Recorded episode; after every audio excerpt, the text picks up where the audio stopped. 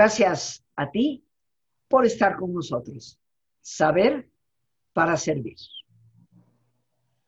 Amigos, existe un mecanismo importante para nuestra supervivencia que en determinados momentos se puede voltear en contra de la vida misma. Sí, es normal tener miedo cuando algo nos amenaza y por lo tanto tomar las precauciones del caso. Pero cuando el miedo se va apoderando de nuestra vida, nos paraliza, nos impide fluir y esto nos afecta, nos deteriora, con todos los problemas de ansiedad que del miedo se derivan y que pueden causar un estrago no solo a nivel psicoemocional, sino también a nivel físico. Hoy hemos titulado a nuestro programa El miedo.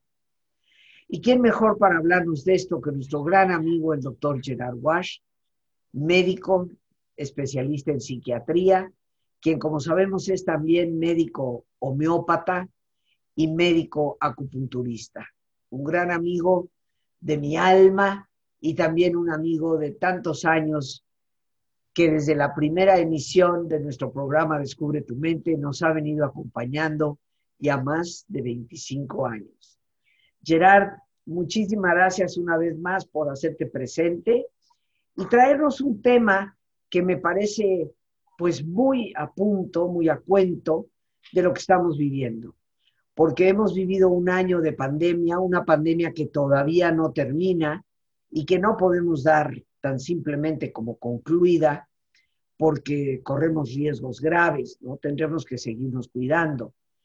Pero tú ya nos explicarás cuál sería la diferencia entre el miedo destructivo, paralizante, dañino y lo que pueden ser las medidas prudenciales que se derivan precisamente del miedo mismo, pero que se convierten en mecanismos para sobrevivir. Muchas, muchas gracias, mi querido Gerard, y estamos eh, listos para escucharte.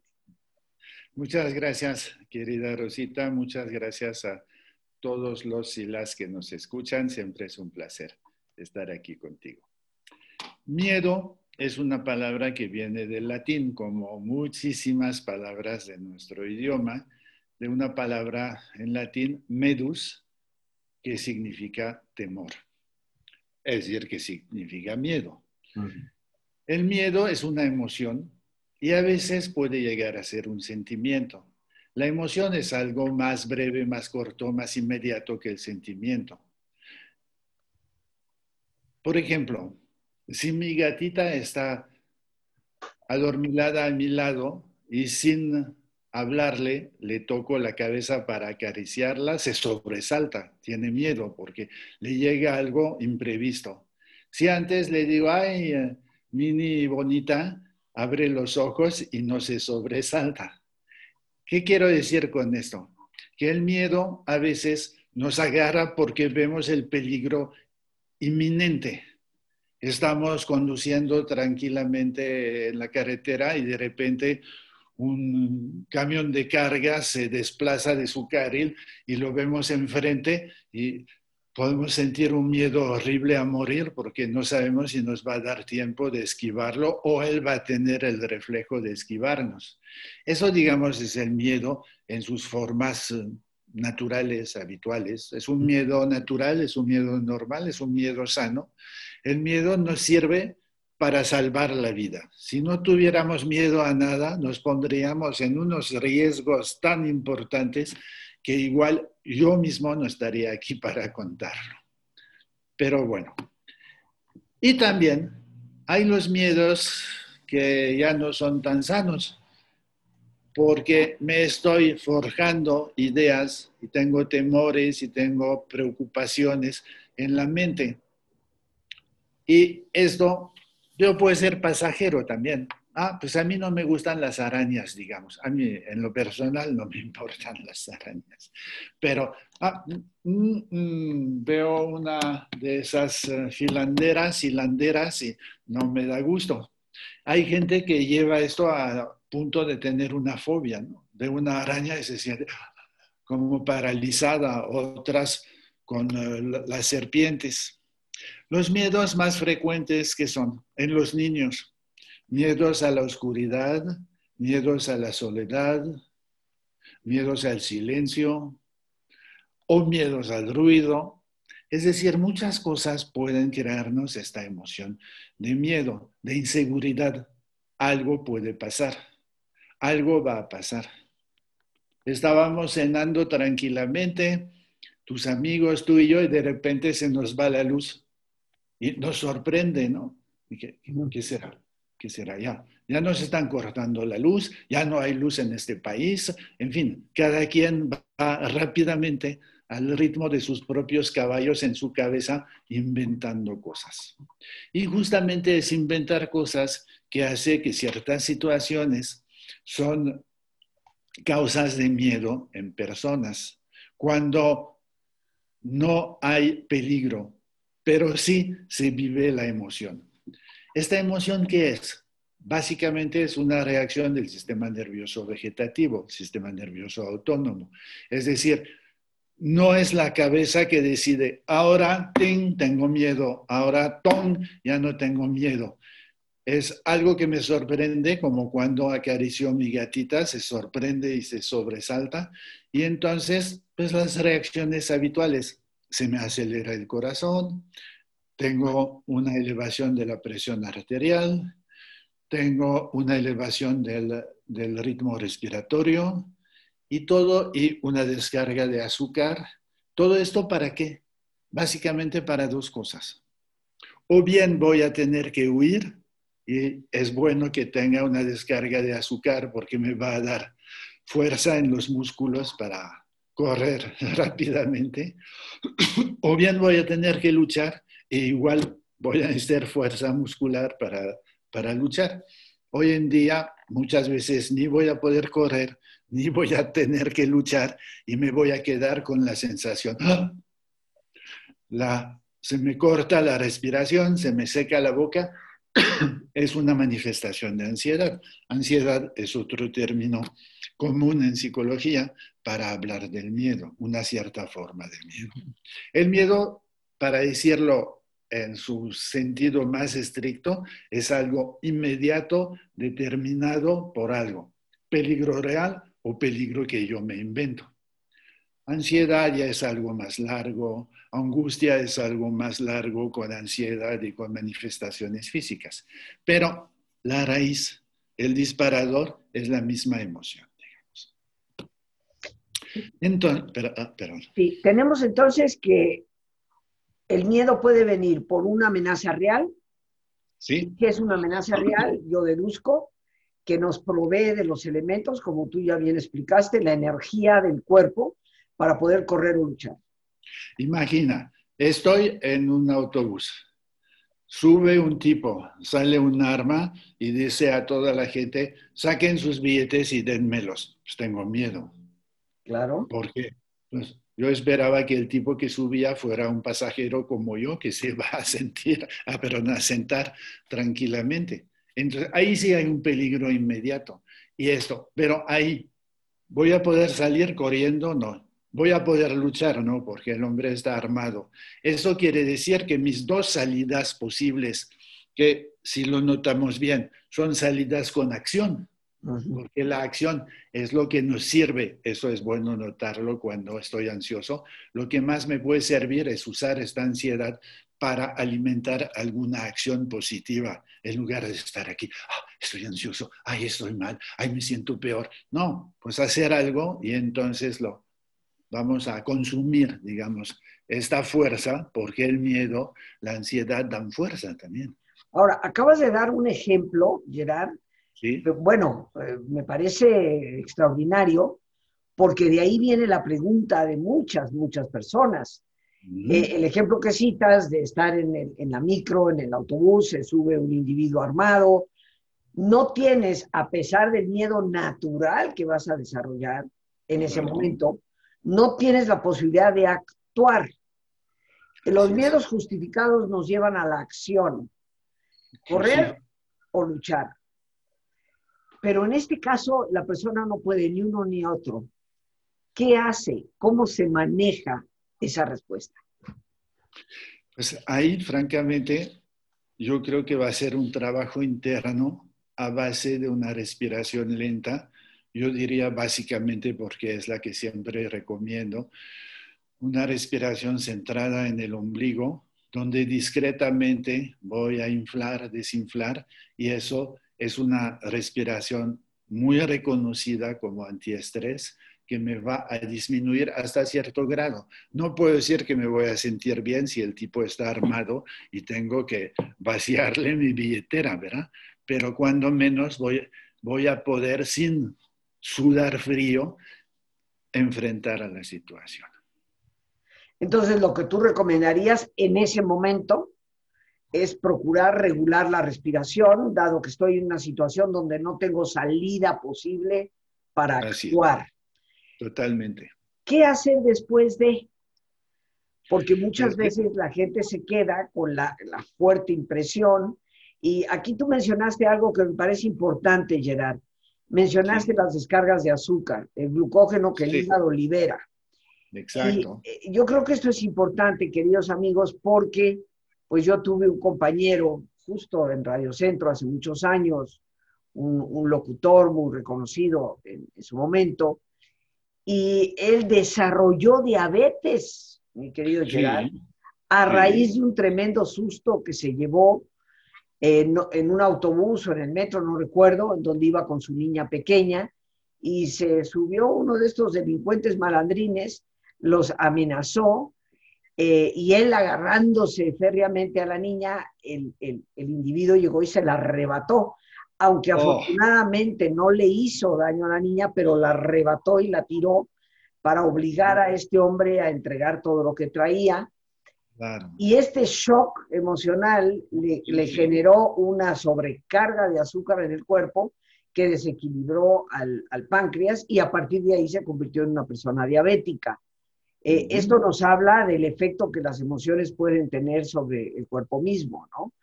Ahora, ¿Qué hacer cuando, bueno, por medio de la respiración procuraste de alguna manera temperar, llamémosle, tu reacción en ese momento?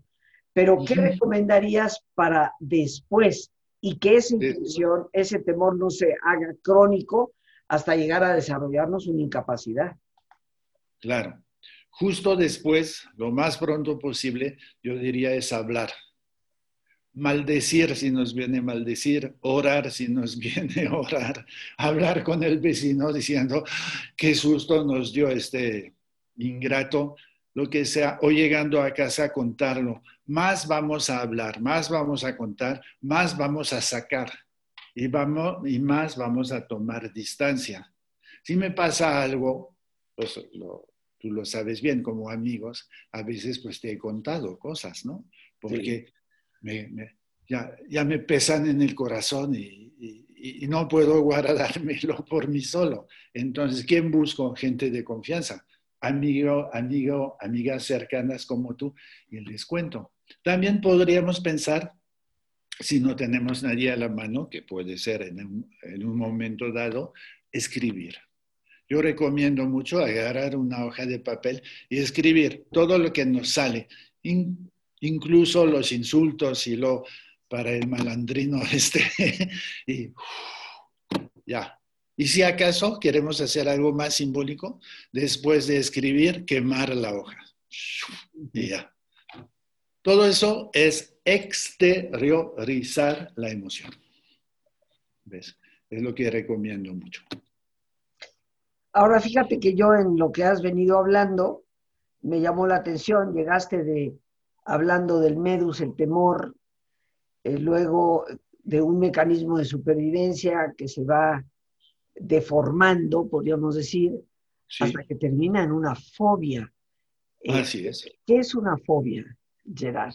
Una, fobia es un, es un miedo, es miedo en griego. Miedo a las arañas, ahí si queremos parecer así muy cultos, vamos a decir aracnofobia.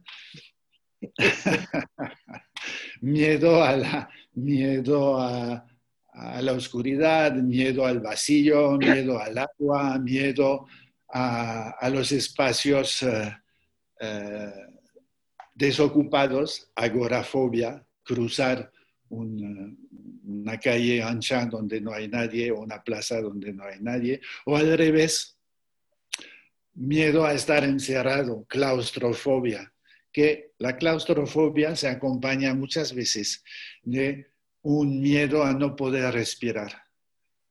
Estoy encerrado en un espacio chiquito, alguien acaba de cerrar la puerta, me va a faltar el oxígeno.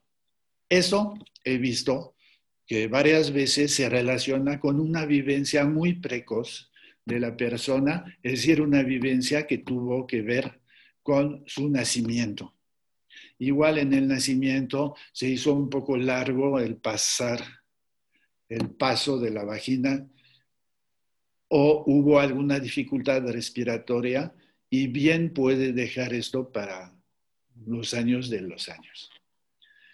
Es decir, uno será más sensible, se puede hasta cierto punto controlar, pero uno será más sensible a esta situación que otra persona. Podría, por ejemplo, así como una claustrofobia, como tú dices, puede deberse a una experiencia precoz eh, por el tiempo que se tardó la criatura para pasar por el canal vaginal. Eh, puede ser también alguna experiencia eh, después del nacimiento, siendo muy pequeñito, que alguien lo encerrara en un closet para castigarlo. Por ejemplo, ¿verdad? Por ejemplo, sí. La verdad, desaconsejo públicamente a todos los papás y mamás que nos escuchan hacer esto. No encierren a sus hijos en un closet, por favor. Es una experiencia horrible. No me ha pasado, pero me puedo imaginar estar ahí en un espacio reducido y oscuro y peor tantito si se siente que se dio con la llave, pues ¿dónde está mi vida? ¿Dónde está mi alma? ¿Cuándo voy a salir de esto? Así como la claustrofobia puede venir de ahí, muchas personas le tienen ese temor irracional, que es, o que es una fobia, a las arañas. ¿Podrá, ¿Podrá venir eso, Gerard, de, alguna experiencia donde papá o mamá o la abuela o la prima le tenían un temor irracional a esos bichos y entonces el niño o la niña desde pequeñito se ve influido por el terror que perciben esas personas respecto a una araña. ¿Podrá venir de ahí? Totalmente. A veces así cuando uno quiere lucir su, su dominio del, del, del lenguaje, se le, a este se le llama medio vicario. Es decir, como el vicario representa al cura, pongamos, este miedo no es mío, pero yo lo represento en lugar de otra persona y tienes toda la razón, porque muchos de los miedos vienen de la educación y obviamente primer lugar de educación es la familia. Sí.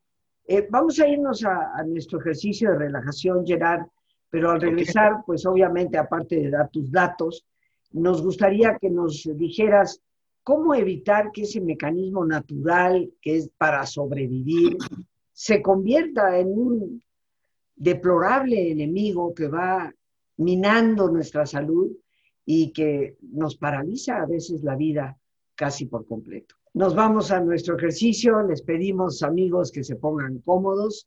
Si te es posible hacer el alto completo, el alto total, pues qué mejor que cerrar tus ojos. Y en una posición cómoda, con tus ojos cerrados, respira profundamente varias veces. Toma conciencia del entrar y el salir del aire en tu cuerpo. Imagina cómo al inhalar así como llevas oxígeno a tus células, inhalas también serenidad para tu mente. Al exhalar, así como tu cuerpo se libera de toxinas, imagina cómo en ese aire que sale, también te liberas de todas las presiones y todas las tensiones. Y relaja tu cuero cabelludo. Todos los músculos que cubren tu cabeza.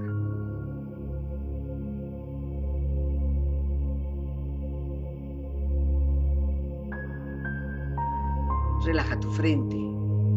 Siente la piel, la vibración de la piel que cubre tu frente.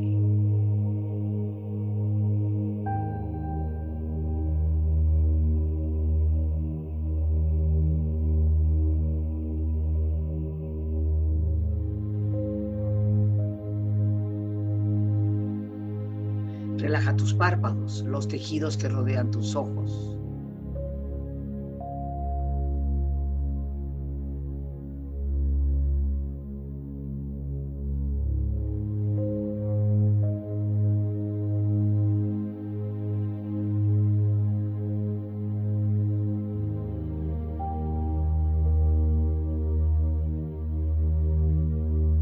Relaja tus mejillas, toda la piel, todos los músculos que cubren tu cara.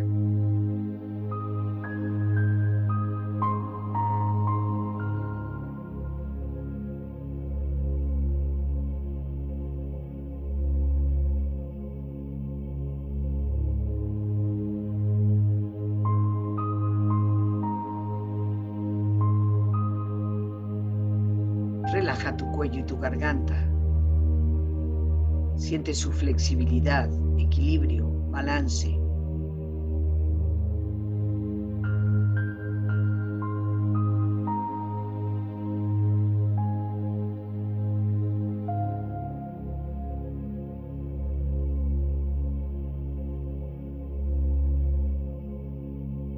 Relaja tus hombros, brazos y manos, así como tu espalda. Siente una agradable sensación que relaja todos los músculos en estas partes de tu cuerpo.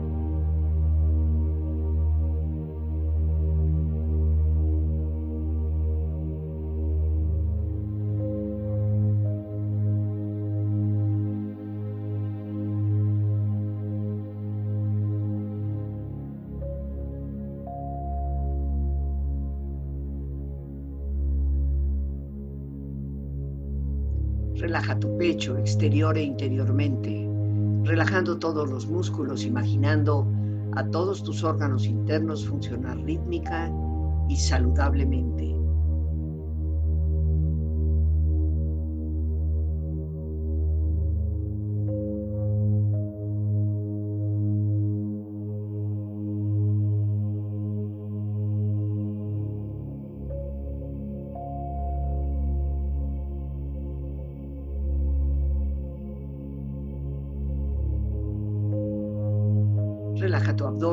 Exterior e interiormente, relajando todos los músculos, imaginando a todos tus órganos internos funcionar rítmica y saludablemente.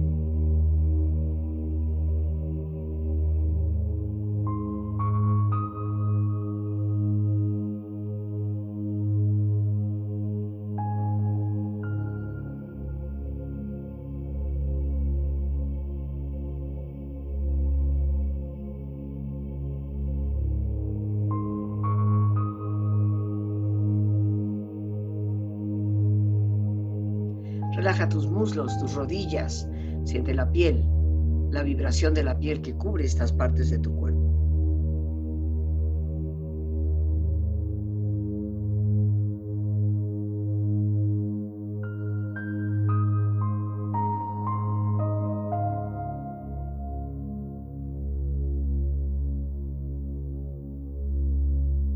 Relaja tus pantorrillas y tus pies.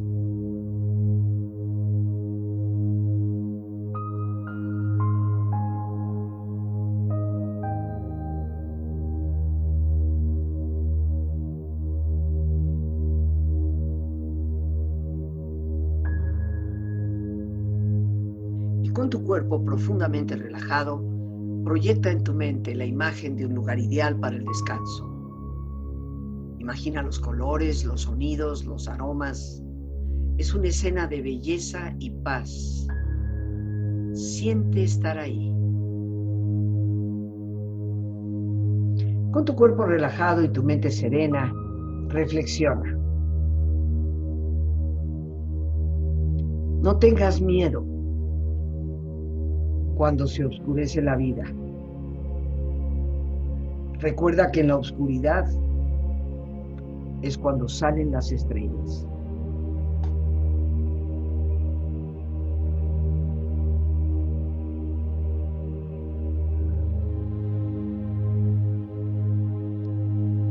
El miedo es como el fuego. Si lo controlas, te dará calor y te mantendrá vivo. Pero si te controla a ti, te quemará y te destruirá.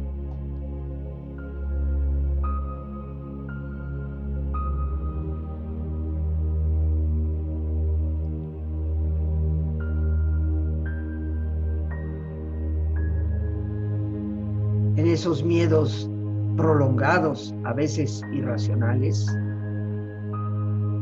recuerda que tu miedo termina cuando tu mente se da cuenta que es ella misma la que lo está creando. Respira profundamente. Relájate bien. Y con esta experiencia empieza lentamente a estirar brazos, manos, piernas y pies, moviendo tu cuello, bostezando si lo deseas, haciendo que tu cuerpo retome su nivel de actividad habitual hasta muy lentamente abrir tus ojos. Ojos abiertos, bien despierto, muy a gusto, bien descansado y en perfecto estado de salud, sintiéndote mejor que antes. Regresamos con nuestro gran amigo invitado, el doctor Gerard Wash, médico psiquiatra, que hoy nos está hablando sobre el miedo. Gerard, antes de, de continuar para compartir por tu parte con nuestro auditorio eh, las herramientas, elementos que consideres más oportunos para ayudarnos a regular esta emoción. Eh, tus datos, por favor, seguramente muchas personas querrán comunicarse contigo, así que necesitamos eh, tus datos de teléfono o de redes, lo que tú gustes compartir. Ok. Mi consultorio está cerca de Interlomas, el teléfono es 55 52 91 36 52. También mi correo es gwask, G de Gerardo, G, otra G, U, A, S, C, H, arrobas hotmail.com. Eso puedo Lore ahí muy oportunamente está poniendo los datos al pie, ahí está el teléfono. 55, Gracias. 52 91 36 52 y tu correo g wask o wash, como yo le digo, ¿verdad? Eh, y eh, arroba hotmail.com. Ahí lo tenemos para las personas que deseen comunicarse directamente con nuestro invitado, no solamente un gran médico psiquiatra, una extraordinaria persona. Eh, Gerard, ¿qué nos recomendarías? ¿Qué, ¿Cuál sería el consejo que tú le darías a una persona que te dice que, padece constantemente de esos miedos, que se pone ansiosa o ansioso con facilidad? ¿Qué, ¿Qué, nos puedes dar para orientarnos y mejorar? Mi consejo principal sería, Agarra una hoja de papel, un lápiz, siéntate en la mesa, relájate un momento respirando lentamente en tu ombligo y cuando te sientes así, calmado, contempla tus miedos directamente a los ojos. ¿Qué es lo que más me da miedo? Las arañas, las serpientes. Ah, las serpientes. ¿Y por qué? Ah, porque las veo como lombrices grandes, porque imagino que si las toco van a ser frías y viscosas, porque se sabe de muchas serpientes que son venenosas. Bueno, sí, todo esto se sabe y todo esto es cierto. Pero, ¿por qué a ti te da esto? Ah, es que de niño me han contado muchas historias de serpientes. Hoy he visto una película atroz en la cual había una serpiente que se comía gente, o qué sé yo. Siéntate tranquilo y vas a hacer una disección progresiva de tu miedo. Y te vas a dar cuenta que está muy inflado, está como una estructura de estas que se inflan.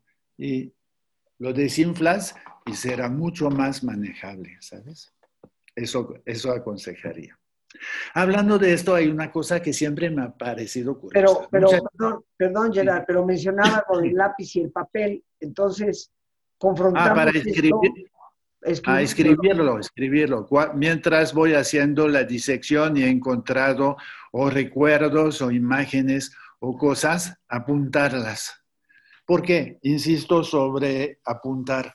Es para sacar, exteriorizar las emociones que me están ahogando. Así lo diría. Bien.